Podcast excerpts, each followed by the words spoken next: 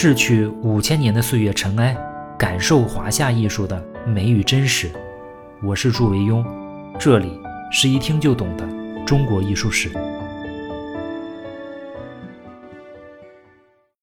各位，道德三皇五帝，功名夏侯商周，英雄五霸闹春秋，转眼兴亡过手，青史几行名姓，北邙无数荒丘。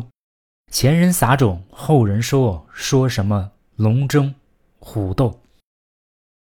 中国的历史啊，实在太长，长到我们常常会忽略掉一些细节，而且是一些重要的细节。比如我们经常听到唐宋元明清这个说法，就是忽略掉唐和宋之间还有一个五代十国时期。甚至有一些人啊，都分不清五代十国跟南北朝那个十六国之间的区别。但是呢，五代十国啊，对于后来中国历史的发展是有着深远影响的，或者也可以说啊，这几十年的历史变迁，彻底扭曲了华夏民族的发展方向。历史的发展有时候啊，会惊人到令人毛骨悚然的地步。比如我给大家说一个中国历史的轮回现象啊，一个强大的秦朝啊统一了长期分裂的东周，一个强大的隋朝统一了长期分裂的南北朝，之后呢，这两个武力强大的帝国呢又都二世而亡。你看秦的统一啊维持了十五年，隋朝的统一呢也只是维持了三十年，尽管隋的国祚是三十八年啊。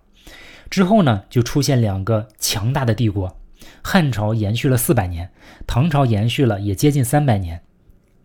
汉末呢，出现了三国混战的局面；唐末呢，也出现了五代十国的交替。之后呢，出现的都是比较孱弱的中央政府，是西晋和北宋。他们的疆域啊，比起之前的汉唐啊，都大幅度的收缩。更悲剧的是啊，他们都遭到了北方民族的强烈冲击。你看，后来西晋啊就变成了东晋，进入了南北朝；北宋呢又变成了南宋。其实中国进入了第二次的南北朝。至此啊，中国历史的发展完成了一个完整的轮回。这样我们对照之后，就不难发现，五代十国啊对应上一个轮回的三国时代。你看，现在人们说到三国，那即使是老人或者小孩，基本上都能如数家珍。但是五代十国这段历史呢，却被人冷落到令人发指的地步。说到底啊，就是因为有一本《三国演义》成为名著，而没有一本类似于《五代演义》或者《五代十国》之类的历史小说流传。你看，这就是文学的能量，历史它就在那里。说他呢，还是不说他？这个中间啊有非常大的区别。论起这些人物的成色啊，五代十国的英雄啊，不比任何一个时代逊色。你看，一大波强人轮番登场，黄巢啊、朱温啊、李克用、李存勖、刘知远、郭威、柴荣等等，他们都是那种光芒万丈的人物。你看，每个人啊，也都曾经来到这个舞台中央，尽情的表演。不过遗憾的是呢，他们都匆匆的离场。五代是指先后依次定都于中原地区的五个政权，他们分别是后梁、后唐、后晋、后汉和后周。十国呢，是指在五代的同时啊，在中原的外围地区，包括在南方和北方，还有西方建立的十个割据政权，比如有前蜀、后蜀、南吴、南唐。吴越、闽国、南楚、南汉、南平和北汉。后来，欧阳修啊，在编写新五代史的时候啊，才提出五代十国这个概念、这个称谓。其实，当时的小政权啊，不止这十个，还更多。到了公元九零七年啊，朱温灭掉了唐朝，建立了后梁，标志着五代开始。到公元九百六十年的时候呢。后周大将赵匡胤发动陈桥兵变，他黄袍加身，这个我们都听说过是吧？他建立了北宋，代表着五代结束，前后一共就五十三年时间。所以历史上总有几句顺口溜，说朱李石刘郭、梁唐晋汉周，都来十五帝啊，拨乱五十秋。在汉末的巨鹿啊，有一个走投无路的贫苦农民叫张角，他头扎黄金，揭竿而起，他高喊口号说：“苍天已死，黄天当立，岁在甲子，天下大吉。”这就是黄巾军起义。随着围剿张角的这个过程中啊，像刘备啊，像曹操啊，像袁绍这些人才开始陆续的登上历史的舞台。在唐末呢，也是因为这样一个人造反，才引出了这段五代十国的历史。时间呢，还是回到唐朝末年的某个秋天，在一片充满希望的田野上啊，一个没有希望的青年啊，在垂头丧气地走着。他的背后呢，就是长安城，那是一个让他伤心的地方。是的，他落榜了。确切的说啊，是他又一次落榜了。他不知道为什么会这样。他五岁能作诗啊，二十多年来一直发奋苦读，每一次考试啊都精心准备。你看，背的东西没考，考的东西没背，反正如此几次啊。这次呢，他终于达到了他忍耐的极限。你看，如果换成我们普通人啊，可能回到家里立即展开批评与自我批评，认真的总结经验教训，找出学习方法和复习策略的不足，并且认真的迎接新一年的考试。但是呢，这个青年他不是一般的人，他认定了说，如果制度啊不能录取他，那就是制度的问题；如果这个国家啊不能任用他，那就是这个国家的问题。虽然他已经记不得这是自己的第几次落榜了，但是他确信啊，这是最后一次，因为啊，他决定啊，再也不参加这什么老史子考试，他要用另一种方式回到长安，并且成为这座城市的主人。想到这里呢，他豪情万丈，看到漫山遍野的菊花啊，他随口念出一首诗：“不第后，复局。待到秋来九月八。”我花开放，百花杀，香天冲地透长安，满城尽带黄金甲。这个青年呢，就叫做黄巢。又过了些年，到了公元八百七十五年，关东大旱，你看老百姓走投无路。作为盐贩子头领的黄巢啊，起兵追随王仙芝造反。三年之后呢，那个王仙芝被杀，起义军呢就推这个黄巢做黄王。黄巢就自称冲天大将军，中原地区啊，从此开始了一轮又一轮的厮杀。在唐朝军队剿灭黄巢的过程中啊，后来那些争夺天下的人物也都开始陆续出场，比如像沙陀人李克用带领他的黑牙军，在剿灭黄巢的过程中立下了赫赫战功。朱温呢，他本来是黄巢的部下，后来啊归附唐朝，与李克用啊一起剿灭黄巢。在这个过程中啊。朱温和李克用啊，嗯，度过了一个蜜月期，但是啊，结过婚的人可能都知道，蜜月期这东西啊都是很短暂的。到了公元八百八十四年的时候啊，在诛杀完黄巢几个月之后啊，朱温有一次说请李克用到自己的地盘上喝酒，趁李克用酒醉的时候啊，伏击他的住所。那幸亏李克用他的护卫非常强悍，沙陀人都很勇猛，这才勉强救下他一命，顺着绳子爬出城。从此这两个人就水火不容。打跑了李克用啊，朱温之后就一顿操作猛如虎，把中原大部分地区都收入囊中。到了公元九百零七年的时候啊，朱温啊终于取代唐哀帝建立后梁，定都东京，就是今天的开封。这是五代十国的开始。朱温在深刻体会到唐朝晚年这种积弊之后啊，做出很多很有针对性的、有益的改革。比如朱温啊，就特恨宦官专权。当时啊，天下的宦官基本上都被他杀的差不多了。就这个职业啊，朱温要把这个职业断送掉。经济方面呢，他重视农业发展，致力减轻税负。朱温对军队啊整顿也非常有效。曾经横扫中原的那个沙陀军队啊。被朱温打的蜷缩在山西出不来。朱温呢是李克用的一生之敌。到了公元九零八年啊，李克用呢因悲愤忧劳去世。从此啊，这江湖上再也没有让人闻风丧胆的那个独眼龙和李鸭儿。但是啊，朱温并没有高兴，他自认为啊，处处都超过了李克用，他能雄霸中原就是证明。但是呢，最后他发现，在有一个项目上。他永远比不上李克用，就是啊，李克用有好儿子，而他没有，这是朱温啊死也不能瞑目的事情，因为他知道啊他的尸骨很快就会被敌人之子从地下面拖出来暴晒。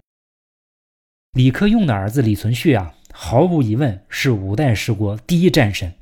他先是在百乡，就是河北百乡击溃后梁军队，那个梁军就元气大伤。后来呢，又率领部队啊击溃朱温亲自带领的军队，从此呢，这个梁军就一蹶不振。当然，要说朱温的儿子啥也干不了，那也不客观。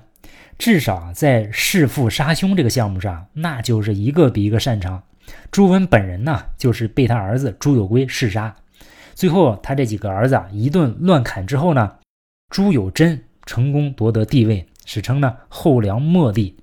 后来李存勖啊，经过几次南征，最终呢，终于攻入了后梁的汴州，后梁就覆灭。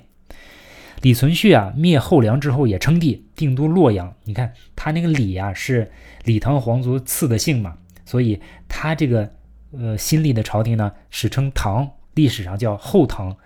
李存勖呢，就是唐庄宗。三十六岁以前的李存勖啊，你看南击后梁，北却契丹，东取河北，西并四川啊，功业不可谓不大。但是历史有的时候就会开这种特别大的玩笑。你看李存勖这个人啊，他是可以冲锋陷阵的战神，也是可以决胜千里的统帅。但是啊，他同时啊，也是一个昏庸奢侈的皇帝。称帝之后呢，李存勖啊自认为基业已固，他就开始不务正事，自情纵欲啊，用人无方，每天就跟那个伶人搞在一起，就跟那些弹唱那些人搞在一起，自己取一个艺名呢叫李天下，而且他纵容皇后干政，但是皇后也不是什么好人，压榨朝臣和百姓。如果我们现在说李存勖不了解是吧，勾勒不出他的样子，就可以我们现在在脑子里面试着把李世民和赵佶呀。嫁接一下，这就大致啊相当于李存勖的样子。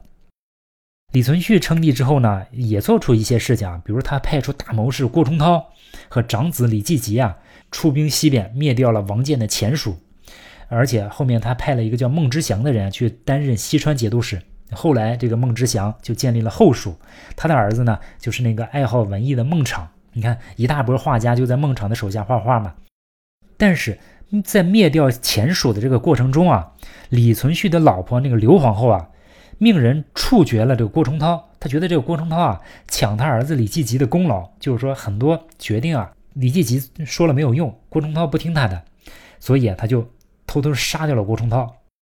公元九百二十六年，郭崇韬被杀，这是压死骆驼的最后一根稻草，因为啊，再也没有人为李存勖啊做全局的谋划了。后唐军心啊开始涣散，各地都开始兵变，包括去西征前蜀的那支军队，在回来的路上就就发生了兵变。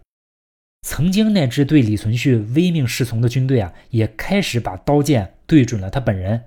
在一次内乱中啊，就在宫廷旁边啊，战神李存勖啊被刘建射死。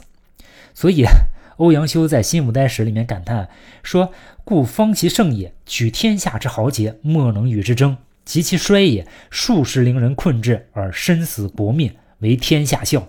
夫祸患常积于忽微，而智勇多困于所逆。你看这个教训啊，不可谓不深刻。之后呢，就是李克用的另一个干儿子李嗣源夺位，然后又几经易手啊，皇帝变成了李嗣源的干儿子，又变成李从珂。你看这都不是什么正常交班，所以后唐一直是处在一个比较乱的状态下。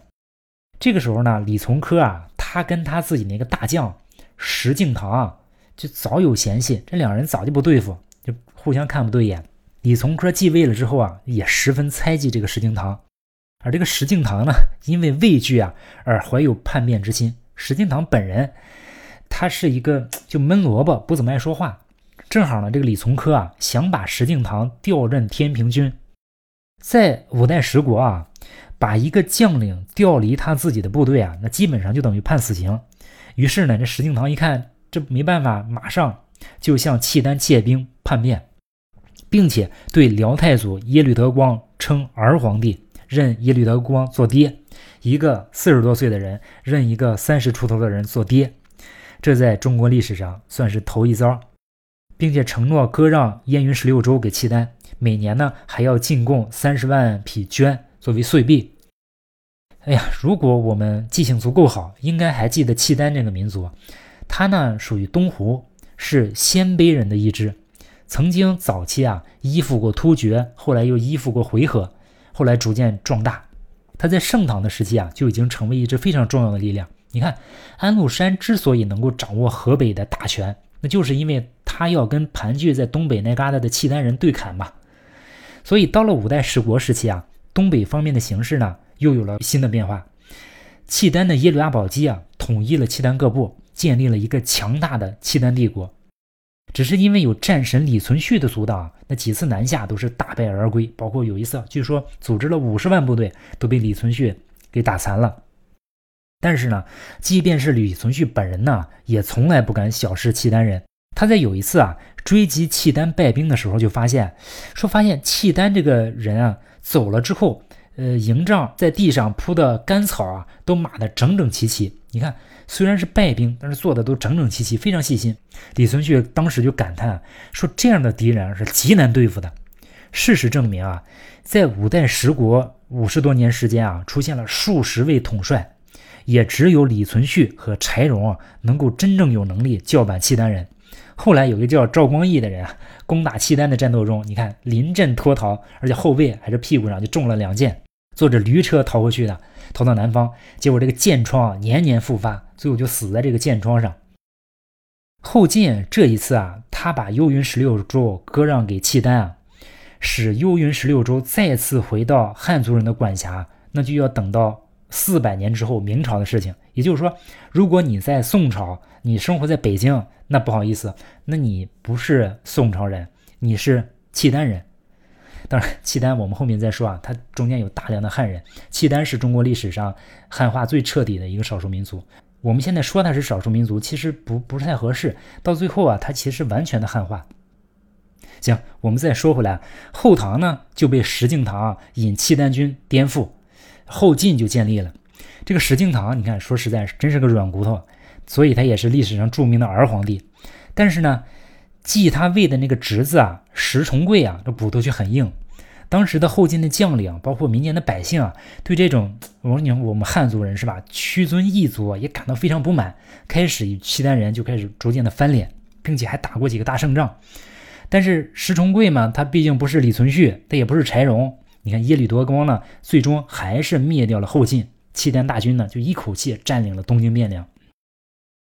耶律德光一高兴啊，就在东京的皇宫啊下诏，将国号说大契丹国改为大辽，正式建立了辽朝，企图统治中原。但是啊，他最终以天气炎热为由啊，率军北返。你看，怕热也能当成理由，想要红呢还不耐高温。你看这个借口，如果让螃蟹听到，估计都得嘲笑耶律德光。其实啊，真实的原因是契丹的。他长期执行这种裸掠政策，就所谓的打草谷，就抢东西、抢人口，激起了中原百姓的强烈反抗。契丹早期就是这样，他后来文明了，那是后来的事啊。他早期就是这样。耶律德光也发现啊，这个落后民族统治先进民族啊，这个统治很难进行，很难统治。既然这儿不是咱们爷们儿混的地儿，那就撤吧。结果走到河北栾城一个叫沙湖林的地方病逝。注意啊。这次耶律德光北归啊，带走了一样非常重要的东西，就是定武兰亭的刻石。但是他死了之后呢，我们说过，耶律德光的尸体啊被做成了木乃伊带走，但是这个定武兰亭呢就被他那些文盲手下扔在了栾城。你看后来的故事，我们之前讲过了。契丹人走了之后呢，呃，盘踞在太原的刘知远就建立了后汉。收复中原，到了公元九百四十八年的时候啊，后汉高祖刘知远去世，他的儿子刘承佑继位，这各地呢又有一些叛乱，结果这个时候大将郭威啊出来逐一平定。刘承佑一看这个郭威功高盖主，你想也是心生猜忌，谁也不傻是吧？但不知道怎么呢，弄得这个有点大，就把这个郭威的一家老小全都杀了。你看那郭威当然不愿意了，率军就杀回来干掉这个刘承佑。郭威呢，一开始还假装立了一个傀儡皇帝。这个时候呢，就恰巧辽军入侵，郭威呢就出师御敌，率领大军行至潭州，就是今天河南濮阳。走到这儿时候不走了，别人也不知道为什么不走了。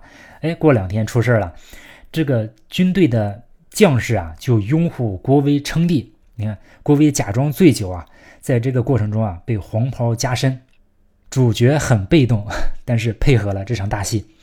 对于这次演出啊，郭威很是得意。可是郭威没有注意到，就在给他黄袍加身的一众属下当中啊，站在外围的一个小军官已经目睹并且记下了这一切。十年之后呢，他将自己作为主角，把这场戏再重新演一遍。他的名字就叫做赵匡胤。公元九百五十一年呢，郭威称帝，建立了后周，这是五代的最后一个朝代。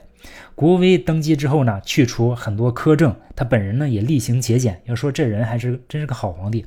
中原呢就再度繁荣，对于谋反的前朝将领呢，他也逐一平定。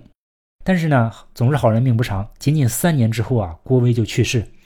因为他亲儿子，我们刚才说了都被杀了嘛，他全家都被杀掉了，所以他只能让他的养子柴荣继位。这个柴荣是他老婆的侄子，关系有点绕是吧？他老婆的侄子，但是过继给他作为养子。这个人呢，就是柴荣，也就是后周的第二代皇帝周世宗。柴荣是五代十国中的第一明君，放在整个中国历史上也是非常非常厉害的皇帝。呃，他登基之后呢，改革军事制度，招抚流亡，减少赋税，整顿吏治，严聘文人，打压武人政治，稳定国内经济，使后周政治啊清明的很快。哎，对我们现在看到那个《清明上河图》，看到那个汴城啊，汴梁城，那就是柴荣下令扩建改造之后的汴梁城，不然之前的汴梁城没有那么宽敞的，也没有那么漂亮的。更为难得的是，柴荣这个人的武力值是极高的，可能仅次于李存勖。他亲自率领大军啊，在北方的高平啊，一举击溃了汉辽联军。当然，这次辽国人没插手啊，那个北汉人作的，辽国人没插手，直接把那个北汉人打跑。挥师南方呢，又击溃了南唐，获得了江北的大片的土地，迫使南唐称臣。最后呢，这个柴荣率军北伐，直接伐辽，直接打契丹人，收复了燕云十六州的很多地方，一路高歌猛进。柴荣曾经说过啊，说如果给他三十年时间，他以十年开拓天下，十年养百姓，十年治太平，那个时候天下可定。可是历史只给了他五年的时间，就在他准备收复幽州的时候，就是来到北京前面的时候，突然生病，所以这次北伐被迫班师。更严重的是，不久之后柴荣就去世，仅仅三十九岁。柴荣是中国历史上最接近李世民的人，如果他能活得更长一些，整个中国的历史都将被改写，这个毫无疑问。那中国历史上会不会还出现一个像宋朝一样萎靡的中原王朝，可能都是未知数。柴荣死之后，马上他小孩六七岁嘛，主少国疑，那小孩冲龄健作，你想这肯定玩不转呢。禁军将领赵匡胤就发动了陈桥兵变，按着那个。按照之前看到那个郭威的剧本啊，又演了一遍。到了公元九百六十年，建立了宋朝，五代正式结束。十国呢，延续的时间还更长一些。像江南地区有南吴、南唐、吴越、闽国、湖广地区啊，包括西蜀地区啊，那些国家都陆续灭掉的。在这些国家中啊，南唐的国力最强，他还攻伐过几个国家，灭掉过什么闽国和楚国，都是南唐灭掉的。然后传到了大词人李煜的手里，被宋朝灭掉。四川地区呢，有前蜀，有后蜀，那国家也很富强，也是仅次于南唐的强国。但是呢，后来也传到了文艺皇帝孟昶的手里，他也不是开拓的君主嘛，所以最终也被灭掉。五代就是五个大国，他们的疆土啊，是后梁的国土最小，后唐最大。你看那个李存勖就是厉害啊，后唐最大。而十国的疆土啊，是有一个叫南平的最小，南唐最大。同时代呢，其实还有一些外围政权，比如说公元八百五十年，沙州人张议潮在吐蕃的手中就夺回了瓜沙等地的十几个州，奉大唐的正朔建立了一个归义军政权。西北地区呢，有党项人建立的西夏政权，南方还有个大理政权嘛，大理政权最后落在了段氏的手里。这段氏是白族啊，大理段氏我们都知道是吧？他们都会练一阳指。呃，五代十国这段历史啊，仅仅几十年的时间，但是在中国绘画史上，它的重要程度啊，绝对不逊色于任何一个大朝代。它是中国绘画大发展和大变革的时代，这又符合了一个历史的发展规律啊。在一个平庸的时代啊，比如中唐到晚唐，你看一个半世纪的时间，几乎没有几个像样的人物出现。但是到了五代十国啊，一到了大时代，一大批顶级的艺术家在没有任何预兆的前提下突然出现，一时间啊余霞满天。出现这种艺术井喷式的发展有两个原因，一个呢是表面上的原因，是以皇家为代表的统治阶层对艺术的重视。这种重视啊，就体现在朝廷会专门设置专门的机构，选拔和培养艺术家，鼓励他们创作作品。绘画在五代的这种发展啊，很多统治者都是艺术资助人，比如后蜀的孟昶、南朝的李璟、李煜。在五代十国时期啊。整体呢，这个国家处在一个混乱的情况下，但是一些割据政权啊，却能拥有以十年为单位的这样来计算的和平发展的机会。它经济也相对局部的繁荣，统治阶级呢也有心情做艺术相关的事情，比如西蜀南唐就设置了画院嘛。虽然这种做法也并不新鲜，你看之前统治者也有人这么做，李世民就曾经办过顶级的书法培训班嘛，我们说过是吧？南齐呢也有代诏秘阁。梁呢，就是南朝梁啊，也有直密阁之画室；北齐呢，也有代昭文林院；到了唐代呢，也有集贤殿书院，就是那些艺人都是什么代昭嘛？李白不还当过代昭吗？但是就规模和重视程度啊，五代时期的画院机构它更胜一筹。根据宋代郭若虚他编写的《图画见闻志》里面记载啊。五代时期的西蜀啊，有翰林、代诏，还有一些官职；南唐除了代昭以外，还有像翰林、司役啊、内供奉啊、学生啊等等。这就证明啊，当时他们的画院队伍是非常庞大的。除了统治阶级支持这个表面原因之外啊，绘画艺术在五代时期获得重大发展的根本原因啊，还是在于绘画自身的一个发展规律。我们在这套书开头的时候提到过。中国绘画大概经历了四个大的发展时期：实用时期、礼教时期、宗教化时期和文学化时期。从南北朝后期到唐朝啊，中国绘画处在宗教化时期。宗教画四大家样的出现，以张曾繇、曹仲达、吴道子和周昉为宗师，宗教绘画达到了巅峰。我们上期也介绍了敦煌佛教艺术的繁盛情况。但是，当五代十国又一个新的战乱时代到来的时候啊，奇怪的事情发生了，人们没有像上次南北朝时代那样对宗教抱以极大的热情，相反呢，人们变得更加理性和清醒。中国人已经看透了那些神神鬼鬼的说法，除了能带来暂时麻痹的快感，对于现实什么也改变不了。中国说到底啊，还是一个世俗社会。当人们看清楚这一切啊，所以当苦难再次降临的时候啊，多数人选择了从文化和艺术中寻求解脱。这就是我们要说到文化和艺术的作用。他们归根结底啊，还是解决我们精神何以自处的问题。就是文化和艺术的本质啊，就是抚慰生命。特别是一个人啊，取得巨大成功时，遭遇巨大打击时，或者是陷入无聊或寂寞中时啊。文化和艺术啊，都会为我们的心灵啊提供一个栖息地，安放我们其实根本无处安放的灵魂。因为它的宏大和包容，衬托出我们个人的孤单和渺小。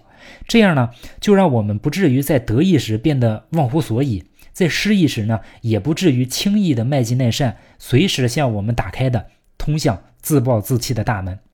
这就是文化和艺术的作用。在以前啊，绘画的作用常常被用作建筑的装饰、道德楷模的训诫、神鬼形象的膜拜或者恐吓等等。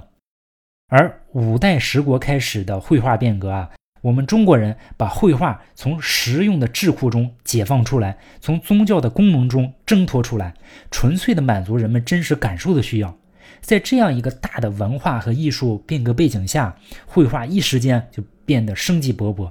不论是宫廷的花鸟，还是野逸山水啊，都取得了巨大的进步。这就是绘画逐渐转向文学化的一个开端。对于那些艺术大师和他们的贡献呢，我们在后面的节目里面逐一的讲。好，今天的节目呢就讲这么多。最后说一点事儿啊，咱们那个付费的节目，有些听众反映啊，买了不能听，或者也有些不能买的。这个问题呢，好像多数人下载最新版本的软件，刷新一下呢，都能解决。如果说实在还有解决不了的啊，那个就私信我，好吧？呃，微信号呢，我还是留在下面。下一期呢，我们 争取能正常更新。但是啊，朱老师也有一些事情要为敦煌游学做准备，各种准备啊，尤其是身体上的准备。你看，这个世界啊，就没有公平可言。你比如像我是吧？你看。长得不好看，我也就忍了。身体呢还特别弱，三十多年以来啊，一直受到这个营养不良的困扰，所以我要加强锻炼，别到了敦煌扛不住，也对不住大伙儿，是吧？行，有可能呢，我们就两个礼拜之后啊，两三个礼拜之后吧，就是敦煌回来再见。好，下次见。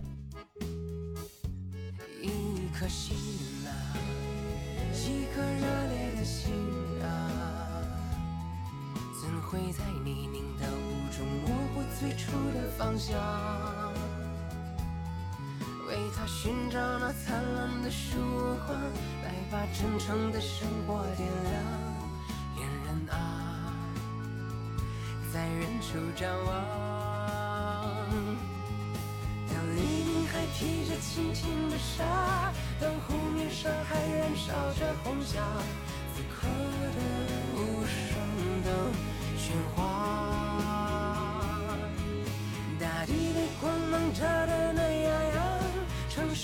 苹果却一声不发。